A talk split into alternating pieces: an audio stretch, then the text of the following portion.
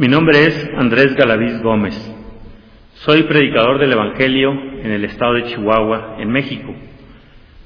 Dios me ha traído a este lugar donde se ha establecido una iglesia en este estado de Chihuahua, la Iglesia Bautista de la Gracia Soberana, y nos ha usado Dios para extender el Evangelio a los pueblos aquí alrededor, donde establecemos algunas misiones para que vengan a ser iglesias que sean columna y baluarte de la verdad. En esta ocasión quiero compartir con ustedes un folleto que tengo en mis manos, el cual se titula El camino estrecho que lleva a la vida. Simplemente quiero leer este folleto orando a Dios que sea usado para su honra y su gloria. Dice así, muchas personas se preguntan actualmente sobre Dios. La mayoría conoce muy poco de Dios y lo que han oído les hace tener una imagen distorsionada de Él. Muchos se crean un Dios, con minúscula, a su propia imagen, el cual solo existe en su imaginación. La consecuencia de fabricarnos un Dios a nuestra semejanza es conducirnos a una eternidad en el infierno.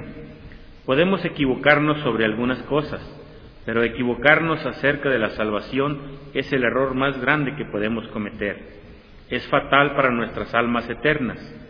Este librito ha sido designado para ayudar a los que están interesados en una mayor comprensión de lo que es Dios es, así como para hacer saber las demandas que Dios hace a los que quieren ser sus seguidores. Entrar en el cielo no es fácil. Jesús dijo, esforzaos a entrar por la puerta angosta, porque os digo que muchos procurarán entrar y no podrán. Evangelio de San Lucas, capítulo 13, versículo 24. Es vitalmente importante que cada lector tome muy en serio las palabras de Jesús. Nuestro mensaje podría resumirse del siguiente modo. Punto número uno. Dios, es nuestro creador, por tanto somos responsables ante Él, lo mismo para seguirle que para obedecerle. Número dos, Dios es santo, por tanto aborrece todo pecado. Dios es recto y justo, así que debe castigar el pecado. Punto número tres. Todos los hombres nacen con un corazón corrupto, que ama el pecado y aborrece a Dios. La corrupción del corazón del hombre hace que cada cual quiera seguir su propio camino, hacer su propia voluntad y quebrantar las leyes divinas. Punto número cuatro. La persona de Jesucristo es la única respuesta de Dios al problema del pecado. Punto número 5. Ser un seguidor de Jesús es costoso. Jesús demanda ser la máxima prioridad en nuestras vidas, o de otro modo no podemos ser sus seguidores. Dios exige que la persona que venga a Él debe primero arrepentirse o apartarse de todos sus pecados y rendirse a Jesucristo como Señor. Es nuestra esperanza que habiendo leído hasta aquí, te interese lo suficiente como para continuar y examinar este mensaje con más detalle. ¿Qué valor das a tu alma? Jesús dijo, ¿qué aprovechará al hombre si gana todo el mundo y se destruye o se pierde a sí mismo? Lucas capítulo 9, versículo 25. ¿Cómo es Dios? Dios es nuestro Creador todopoderoso y soberano. Dios se nos revela en la Biblia como el Todopoderoso, el soberano Creador del universo y de todo lo que hay en él incluyendo el hombre, porque en Él fueron creadas todas las cosas, las que hay en los cielos, las que hay en la tierra, visibles e invisibles, todo fue creado por medio de Él y para Él. Colosenses capítulo 1, versículo 16. Dado que Dios es nuestro Creador, somos responsables delante de Él, tanto para seguirle como para obedecerle. No tenemos derechos por nosotros mismos. Reconoced que el Señor es Dios, Él nos hizo y no nosotros a nosotros mismos, pueblo suyo somos y ovejas de su prado. Salmo 100, versículo 3. Como Creador, nuestro Dios es quien establece lo que es bueno y lo que es malo. Hemos sido amorosamente creados a imagen de Dios. No somos como los animales, ni somos máquinas ni robots, porque es nuestro Creador. Dios tiene derecho absoluto sobre nuestras vidas. Nosotros somos responsables ante Él y totalmente dependientes. Dios es santo, recto y justo. Dios es un Dios santo, absolutamente puro y de excelencia moral perfecta. Dios es adorado por seres celestiales debido a su santidad. Los serafines, seres creados similares a los ángeles, rodean el trono de Dios y claman, Santo, Santo, Santo, Señor de los ejércitos. Isaías capítulo 6, versículo 3. Ninguna otra característica divina es repetida tres veces en toda la Biblia como esta. La santidad de Dios se refleja en la pureza de su ley moral. La ley a la verdad es santa y el mandamiento santo, justo y bueno. Romanos capítulo 7, versículo 12. Porque Dios es santo, aborrece el pecado y todo lo que es contrario a sus leyes. Dios también es recto y justo. Esto significa que siempre hace lo que es bueno y actúa con completa justicia en todo lo que realiza. La justicia divina requiere que el castigo sea aplicado a toda rebelión contra la autoridad de Dios y toda violación de su ley moral. Cuando alguien comete un crimen humano, se espera que sea castigado por ello. Mucho más deberíamos esperar de un Dios santo que castigue a quienes se rebelan contra Él y violan las leyes del cielo porque Dios es santo, recto y justo, es un Dios de gran ira. La ira es una de las características de Dios que mucha gente preferiría ignorar o tratar de eludir. En realidad, en la Biblia hay más referencias a la ira de Dios que a su amor.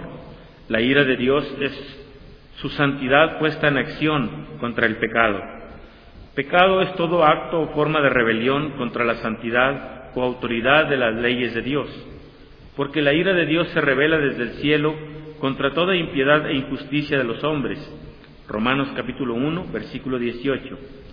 El infierno es real. El infierno es un lugar de fuego y castigo eterno.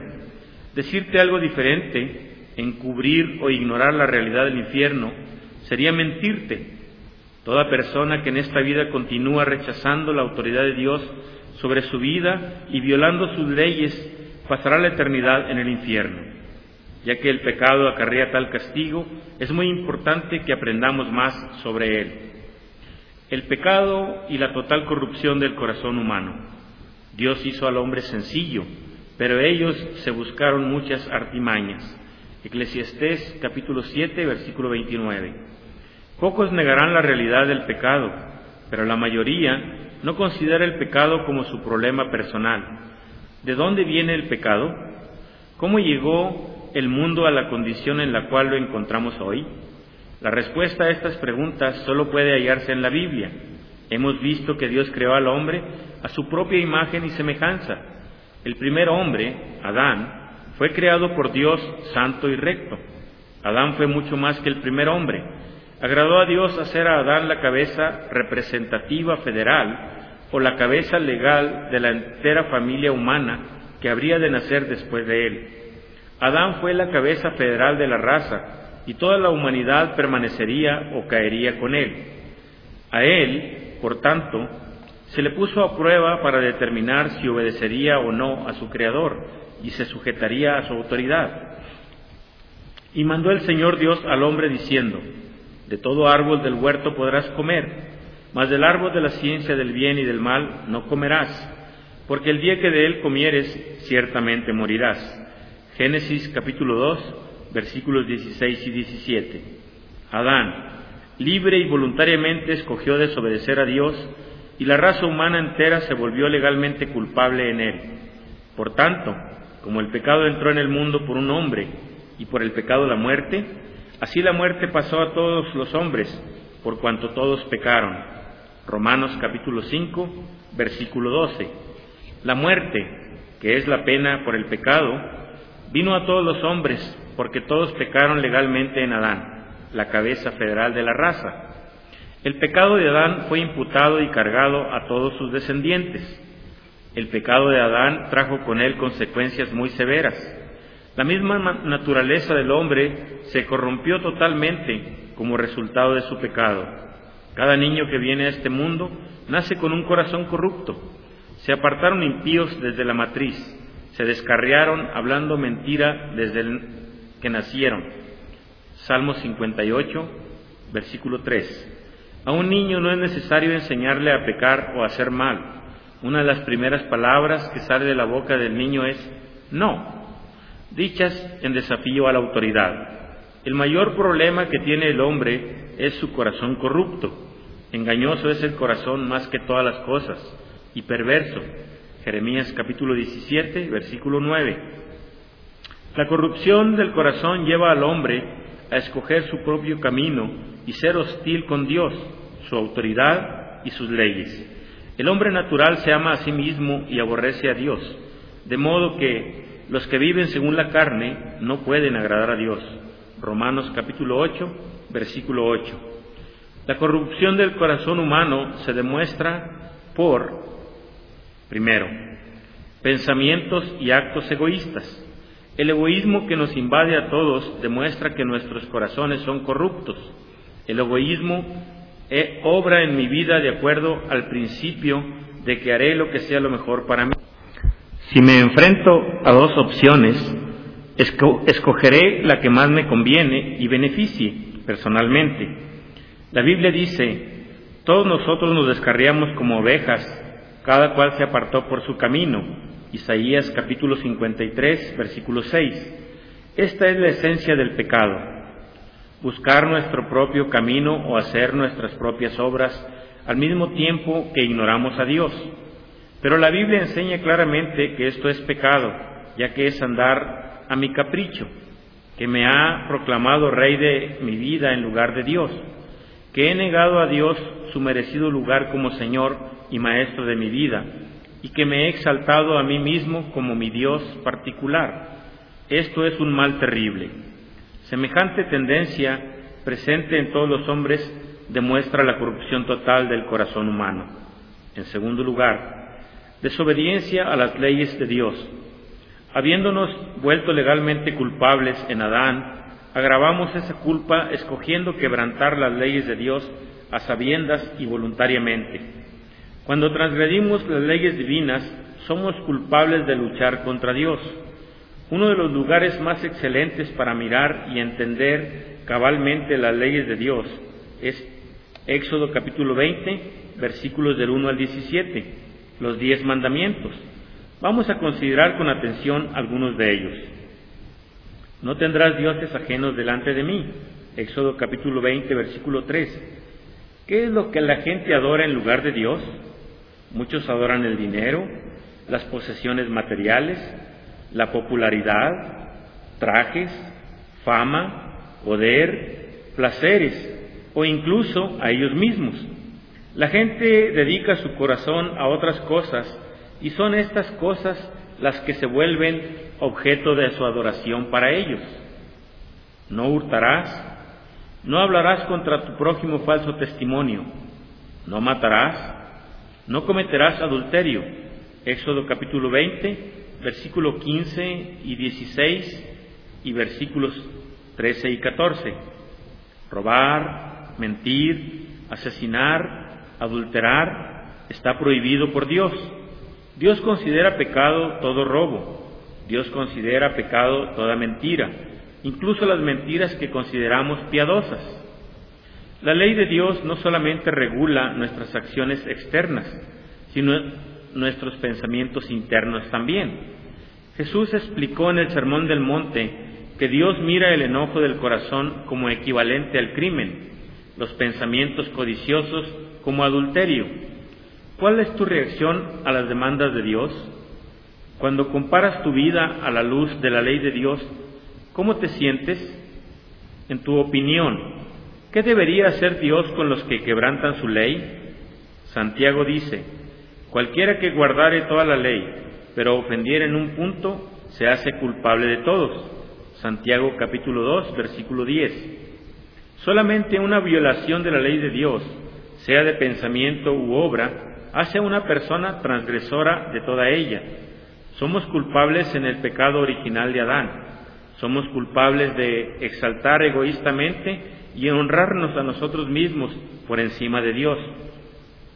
Añadimos a nuestra culpa quebrantando las leyes de Dios día a día en nuestras vidas.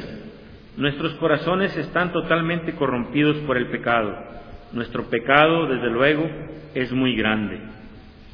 La solución de Dios, la persona de Jesucristo, como profeta, como sacerdote y como rey. Según Apocalipsis capítulo 19, versículo 16. La solución de Dios al problema humano de un corazón corrupto se encuentra en la persona de Jesucristo. Ya que Dios es santo, recto y justo, únicamente la obediencia perfecta a sus leyes podría cualificar a una persona para el cielo. El corazón pecaminoso del hombre hace que éste sea incapaz de obedecer la ley de Dios perfectamente. En la persona de Jesucristo, Dios, literalmente, se hizo hombre y vivió una vida perfecta de justicia en obediencia a sus propias leyes divinas en favor de sus hijos. Habiendo cumplido perfectamente la ley, Cristo murió voluntariamente por los pecadores. La justicia de Dios debería ser satisfecha. El pecado contra Dios acarrea la muerte como castigo, porque la paga del pecado es muerte. Romanos capítulo 6, versículo 23. Cuando Jesús murió, Él soportó la ira y el castigo de Dios por nuestros pecados. Cristo murió como sacrificio por nuestros pecados, cumpliendo los requerimientos de la justicia divina y tomando sobre sí mismo el castigo debido por nuestros pecados. Después de morir por los pecadores, tres días más tarde, resucitó de los muertos. Luego se apareció a sus discípulos durante un tiempo de cuarenta días ascendió a los cielos, donde ahora reina como Rey y Señor de toda la creación. Jesucristo, mediador entre Dios y los hombres. Porque hay un solo Dios y un solo mediador entre Dios y los hombres, Jesucristo hombre. Primera de Timoteo capítulo 2 versículo 5. Jesucristo es el único mediador entre Dios y el hombre. Si éste puede albergar alguna esperanza respecto al perdón de sus pecados, se halla solamente en la persona de Jesucristo. Como mediador, Cristo tiene tres oficios, profeta, sacerdote y rey. Como profeta, Cristo nos enseña a ver el interior de nuestro corazón. El que es enseñado por Cristo conoce la terrible corrupción y mal que reside en su corazón. La falta despreciable de valor de lo que este mundo ofrece comparado a las riquezas del cielo, y nuestra necesidad de ser enseñados por Él para seguirle en obediencia a todos sus mandamientos. Como sacerdote, Jesús cumplió toda justicia mediante la obediencia perfecta a la ley de Dios, al igual que los sacerdotes del Antiguo Testamento ofrecían sacrificios a Dios de parte de los hombres. Jesucristo se hizo sacrificio perfecto y final, muriendo como un hombre por los hombres al morir así, cargó con el castigo y la pena por los pecados del ser humano, de manera que Dios pudiera salvar justamente de sus pecados a todo aquel que acudiera a Jesucristo buscando perdón y reconciliación con Dios. Ahora, en la consumación de los siglos, se presentó una vez para siempre por el sacrificio de sí mismo para quitar de en medio el pecado. Hebreos capítulo 9, versículo 26. Como rey, nuestra voluntad debe estar rendida a Cristo, de modo que podamos someternos a su gobierno y dirección sobre nosotros, siendo voluntariamente obedientes a sus mandamientos. Muchos desean los beneficios de la muerte y del perdón de Dios, pero no desean someterse a su gobierno sobre ellos. Quieren a Cristo y a sus pecados al mismo tiempo, pero todos aquellos que no desean a Cristo como el Señor de sus vidas, no pueden tenerle como Salvador tampoco. Los que rechazan a Cristo como Rey, un día se enfrentarán a Él como juez. Cristo debe ser recibido por todos aquellos que van a Él libre, amante y voluntariamente en todos sus oficios, como profeta, sacerdote y rey. Calculando el costo. A menudo Jesús advirtió a las masas que le escuchaban del alto precio de hacerse su seguidor en más de una ocasión, Jesús rechazó a algunos seguidores en potencia porque él sabía que no deseaban alcanzar el nivel de entrega que él demandaba. Evangelio de San Juan, capítulo 6, versículo de 60 al 66. Evangelio de San Lucas, capítulo 9, versículo 57 al 62. Es muy importante para todo aquel que está considerando seguir a Cristo que primero se siente y calcule el costo de lo que esto supone. Jesús al avisar del costo de seguirle dijo, porque ¿quién de vosotros queriendo edificar una torre no se sienta primero y calcula los gastos a ver si tiene lo que necesita para acabarla? Lucas capítulo 14, versículo 28. El predicador J. I. Parker ha escrito, para ser honestos, no debemos esconder el hecho de que el perdón gratuito, en cierto sentido, costará todo. Echemos una mirada a lo que Jesús, a lo que Jesús demanda de los que están pensando en seguirle. El que ama a padre o madre más que a mí, no es digno de mí. El que ama a hijo o hija más que a mí, no es digno de mí. Mateo capítulo 10, versículo 37. Jesús dice aquí que nuestro amor por Él debe ser más grande que nuestro amor por cualquier otra persona, incluso de nuestra familia. Ninguna relación humana debería, de ningún modo, obstaculizar nuestra obediencia a Jesús, aunque esto significara romper con esta relación. El que no toma su cruz y sigue en pos de mí no es digno de mí. Mateo capítulo 10, versículo 38. En los días de Jesús, la cruz era instrumento de tortura y muerte. Aquel que ama más su vida que Jesús no es digno de ser uno de sus seguidores.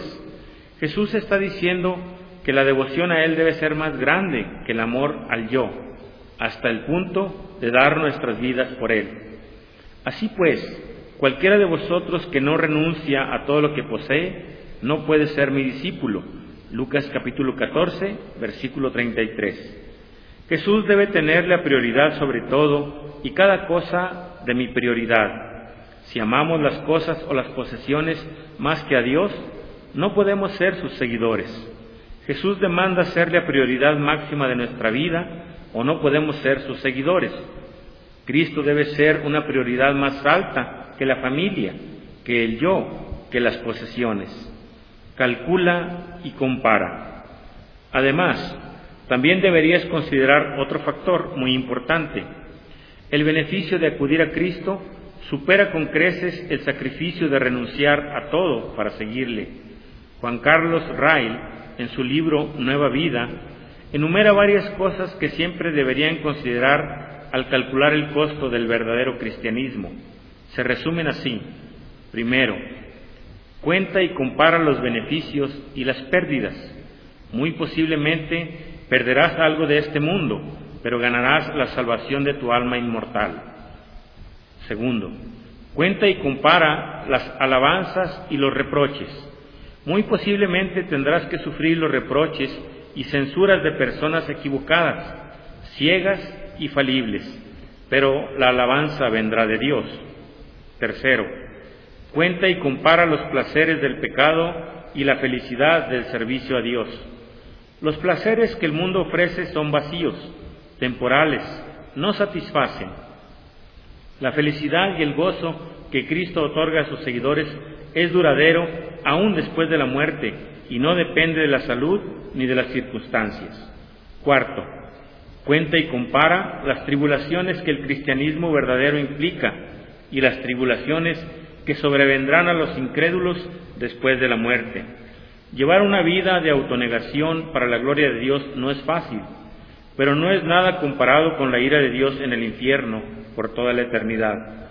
Un solo día en el infierno será mucho más intolerable que cualquier otra cosa que podamos imaginarnos aquí en la tierra. La respuesta que Dios pide, arrepentimiento y fe. Al dirigirse Pablo a la multitud del Areópago ateniense, el apóstol dijo sobre Dios que ahora manda a todos los hombres en todo lugar que se arrepientan. Hechos capítulo 17, versículo 30.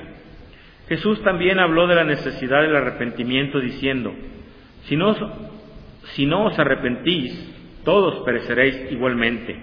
Lucas capítulo 13, versículo 3. Puesto que Jesús declaró que sin arrepentimiento no hay salvación, es esencial que entendamos su significado. ¿Qué es arrepentirse? Arrepentirse es el reconocimiento personal de la maldad y corrupción interior del corazón de uno. Esta corrupción ha resultado en la rebelión deliberada de todo hombre contra la autoridad de Dios sobre nuestra vida y en la transgresión voluntaria de sus leyes. La persona verdaderamente arrepentida ve su pecado e incluso su vida como rebelde y malvada delante de un Dios santo y desea abandonar por completo su camino de pecado y volver a Dios de todo corazón. Con el propósito de vivir en obediencia a Él, deje el impío su camino y el hombre inicuo sus pensamientos y vuélvase al Señor. Isaías capítulo 55, versículo 7. El arrepentimiento exige el rechazo de todo pecado conocido y el abandono de una vida de autogratificación, con el decidido propósito de llevar una vida de obediencia a Dios desde ese día en adelante. Pablo escribió a los tesalonicenses, os convertisteis de los ídolos a Dios para servir al Dios vivo y verdadero. Primera de Tesalonicenses capítulo 1, versículo 9. Arrepentirse no es simple temor del juicio. Arrepentirse no es limpiar tu vida mediante el abandono de unos pocos de tus pecados. El pecador arrepentido odia todo pecado, especialmente el suyo propio, incluyendo los pecados que amó anteriormente, de modo que les da la espalda y se encamina completamente a Dios para amarle y servirle siempre. El arrepentimiento demanda un cambio radical en la conducta. ¿Qué es fe genuina? La fe acerca de la cual el Nuevo Testamento habla y reclama es la fe en una persona, la persona del Señor Jesucristo.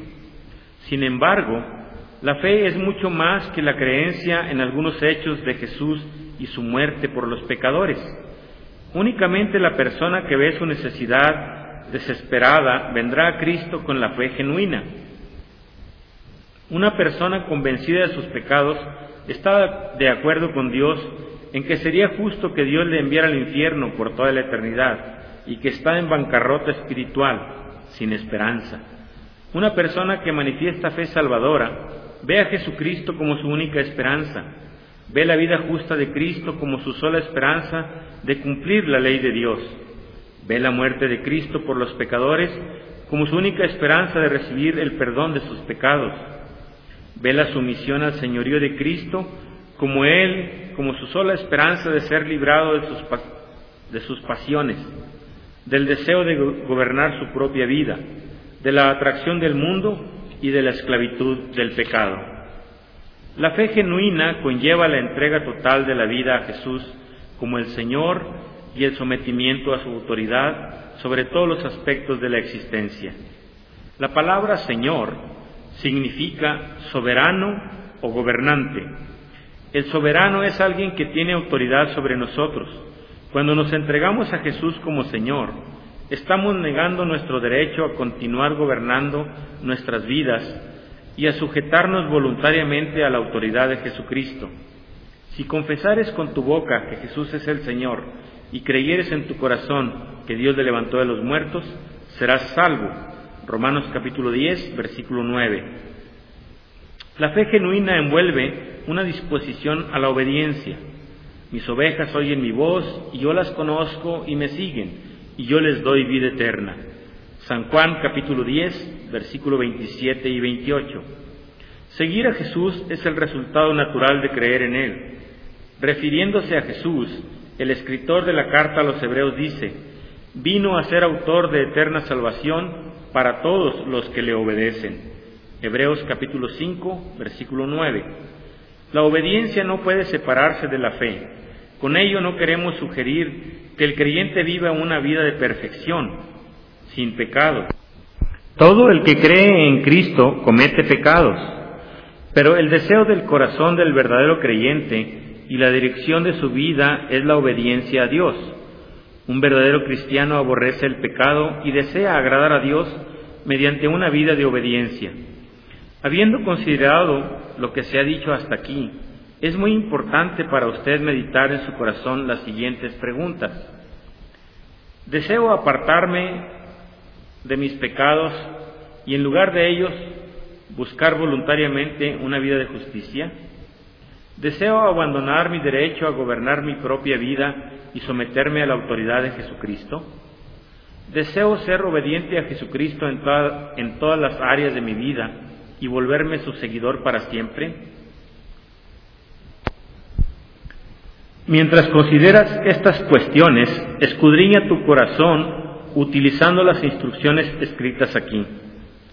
En primer lugar, no seas engañado por una paz falsa. Si sabes en tu corazón que Cristo no es la mayor prioridad de tu vida, o sea, que no es el Señor de tu vida, entonces proponte en tu corazón buscar a Dios hasta encontrarle. 2. Medita en tus pecados. Pide a Dios que te muestre cómo los ve. Hasta que una persona no está totalmente enferma por el pecado, hasta el punto de odiarlo, no puede venir a Cristo. Piensa en la cantidad de tus pecados. Piensa en los pecados del pasado cometidos durante años de rebelión contra Dios. Medita en los pecados de pensamiento, palabra y obra. Piensa en el castigo que por tus pecados te mereces. No olvides que si mueres en la culpa de tus pecados, la ira infinita de un Dios santo te castigará por ello durante toda la eternidad. Pide a Dios que dé a tu corazón convicción de pecado y que te ayude a aborrecerlo, incluso el pecado que más amas. 3. Date cuenta que no hay nada que puedas hacer para salvarte a ti mismo. Sin la obra de Dios en tu corazón, no puedes ser salvo. En tanto, descanses en tu propio poder y capacidad para ayudarte a ti mismo a salir de tu condición, o si solamente haces una decisión para seguir a Jesús, no lo lograrás. Tu única esperanza está en Dios, el cual tendrá misericordia de ti. Jesús dijo, lo que es imposible para los hombres es posible para Dios. Lucas capítulo 18, versículo 27.